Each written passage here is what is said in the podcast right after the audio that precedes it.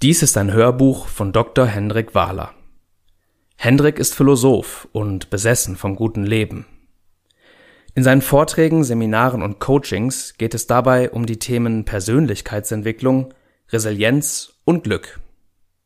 Weitere Hörbücher zum guten Leben gibt es unter www.mindyourlife.de. Der Korrumpierungseffekt Zerstört extrinsische Belohnung intrinsische Motivation? Gelesen von Sebastian Alefs. Eltern kennen das. Ihr Kind macht mal dies, mal das, aber ganz selten, was es eigentlich soll. Zumindest ihrer Meinung nach. Da bietet es sich doch an, gewünschte Verhaltensweisen zu belohnen und unerwünschte Verhaltensweisen zu bestrafen. Räumt das Kind das Zimmer auf, gibt es dafür ein Stück Schokolade. Wenn nicht, gibt es abends kein Fernsehen. Eine solche Erziehung beruht auf dem instrumentellen Konditionieren, das in der behavioristischen Psychologie Mitte des 20. Jahrhunderts erforscht wurde und ist auch durchaus sinnvoll und effektiv, wenn es darum geht, Menschen zu etwas zu bringen, was sie aus sich heraus zunächst nicht tun würden. Während ein Kind oft kein eigenes Interesse daran hat aufzuräumen, kann es durch Belohnungen dazu gebracht werden, zumindest wenn die Belohnung für das Kind attraktiv ist. Mag das Kind keine Schokolade, wird es auch sein Zimmer nicht aufräumen. Wozu auch? Aber es gibt Dinge, die tun Kinder auch ganz ohne Belohnung, zum Beispiel spielen, essen oder kuscheln. Sie müssen dazu nicht extra motiviert werden. Sie sind aus sich selbst heraus motiviert. Die Motivationspsychologie spricht dann von intrinsischer Motivation. Sie als Erwachsener kennen das auch. Es gibt manche Tätigkeiten, die Sie einfach um der Tätigkeit willen tun. Zum Beispiel Musik hören, gemütlich essen gehen, Sex haben. Sie tun das ja nicht, um damit etwas anderes zu erreichen. Zum Beispiel, dass Sie nach dem Essen satt sind oder nach dem Musikhören zu sich selbst sagen, super, jetzt habe ich das auch schon geschafft. Das tun wir normalerweise nur bei Dingen, die wir nicht um ihrer selbst wegen tun, sondern um damit etwas anderes zu erreichen. Sie spülen, damit sie sauberes Geschirr haben. Sie gehen ins Fitnessstudio, damit sie fit werden. Sie gehen arbeiten, um Geld zu verdienen. Sie sind dann extrinsisch motiviert, weil der Zweck der Tätigkeit nicht in der Tätigkeit selbst liegt, das würde intrinsisch bedeuten, sondern im erreichten Zweck, denn das bedeutet extrinsisch. Besonders glückliche Menschen erleben aber viele dieser Tätigkeiten als erfüllend. Sie spülen gerne. Sie erleben ihre Arbeit als sinnvoll oder haben einfach Spaß am Sport. Und dann gibt es wieder einige, denen es gelingt, extrinsische Motivation in intrinsische Motivation zu überführen. Sie akzeptieren, dass es als Arzt nun einmal dazugehört, ein langes Studium auf sich zu nehmen. Solche Personen identifizieren sich dann so sehr mit ihrer Berufung, Arzt zu werden, dass sie die Mittel zum Zweck, viel lernen, wenig schlafen, nicht mehr als störend wahrnehmen. Als Arzt gehört das einfach dazu. Man spricht dann davon, dass extrinsische Motivation durch Identifikation und Internalisierung immer mehr in Richtung intrinsischer Motivation übergeht.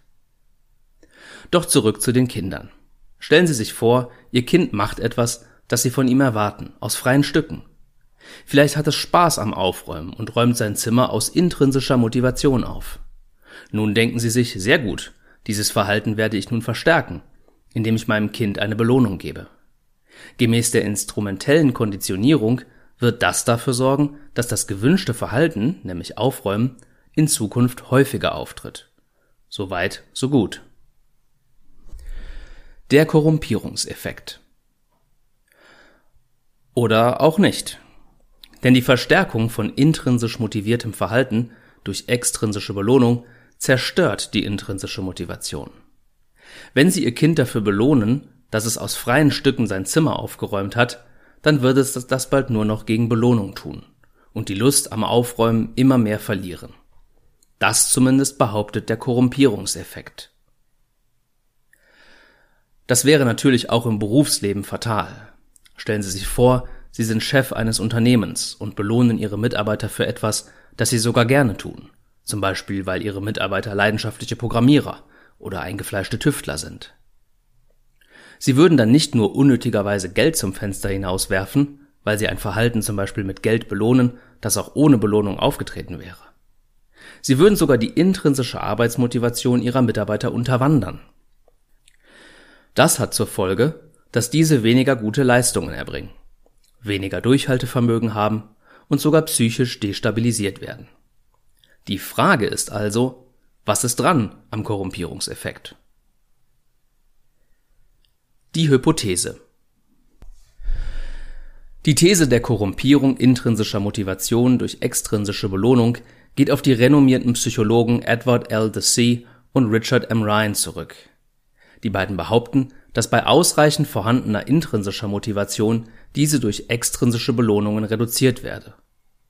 Wie dies in der Wissenschaft oft so ist, kam einige Zeit danach eine Meta-Analyse, das heißt eine Auswertung verschiedenster Studien zu diesem Thema, zu einem gegenteiligen Ergebnis.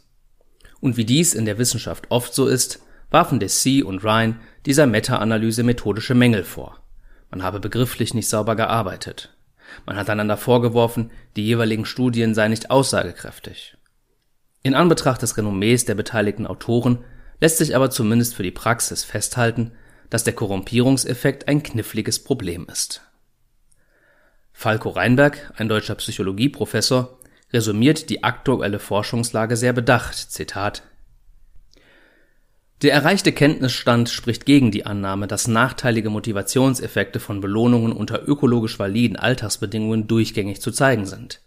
Insbesondere wenn Belohnungen unerwartet kommen oder in Form verbaler Bekräftiger, das heißt Lob, verabreicht werden, und wenn die zu erledigenden Arbeiten nicht schon per se hoch attraktiv sind, wurden statt negativer Belohnungseffekte eher positive Motivationsauswirkungen von Belohnungen registriert. Zieht man die letzte und umfangreichste Meta-Analyse heran, so tritt der Korrumpierungseffekt lediglich dann auf, wenn erstens die Tätigkeit interessant ist, zweitens materielle Belohnungen statt Lob verabreicht werden und drittens, wenn diese Belohnungen erwartet werden. Man kann also einen Korrumpierungseffekt von Belohnungen zeigen, muss dafür aber ganz besondere Bedingungen schaffen, von denen unklar ist, wie oft sie unter Alltagsbedingungen auftreten. Das heißt im Klartext, besteht von Anfang an gar keine intrinsische Motivation, Bedingung 1, dann wirkt sich Belohnung in der Regel positiv aus.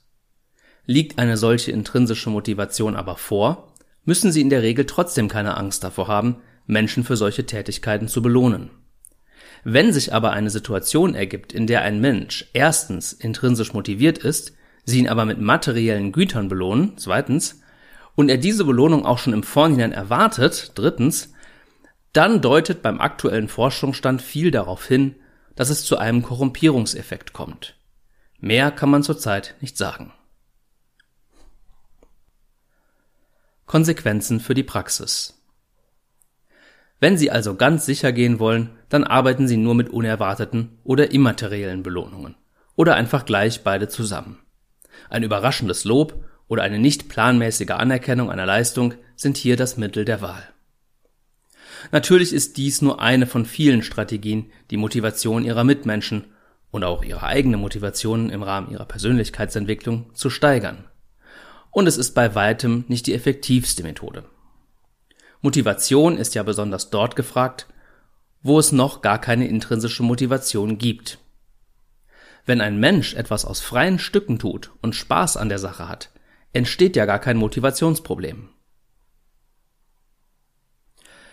Wir setzen in unseren Mind Your Life Seminaren und Einzelcoachings daher an anderen, viel effektiveren Stellen an und nutzen die aufschlussreiche Forschung der Motivationspsychologie, um effektiv und nachhaltig Motivation zu fördern. Dabei ist es natürlich unverzichtbar, dass sie auch selbst lernen, wie sie in Zukunft andere und auch sich selbst aus eigenen Kräften motivieren können. Auf ihrem Weg, sich selbst und andere so zu motivieren, dass die Motivation nachhaltig steigt und die intrinsische Motivation dabei nicht geschwächt wird, wünsche ich Ihnen viel Erfolg. Weitere Hörbücher, E-Books und Videokurse gibt es unter www.mindyourlife.de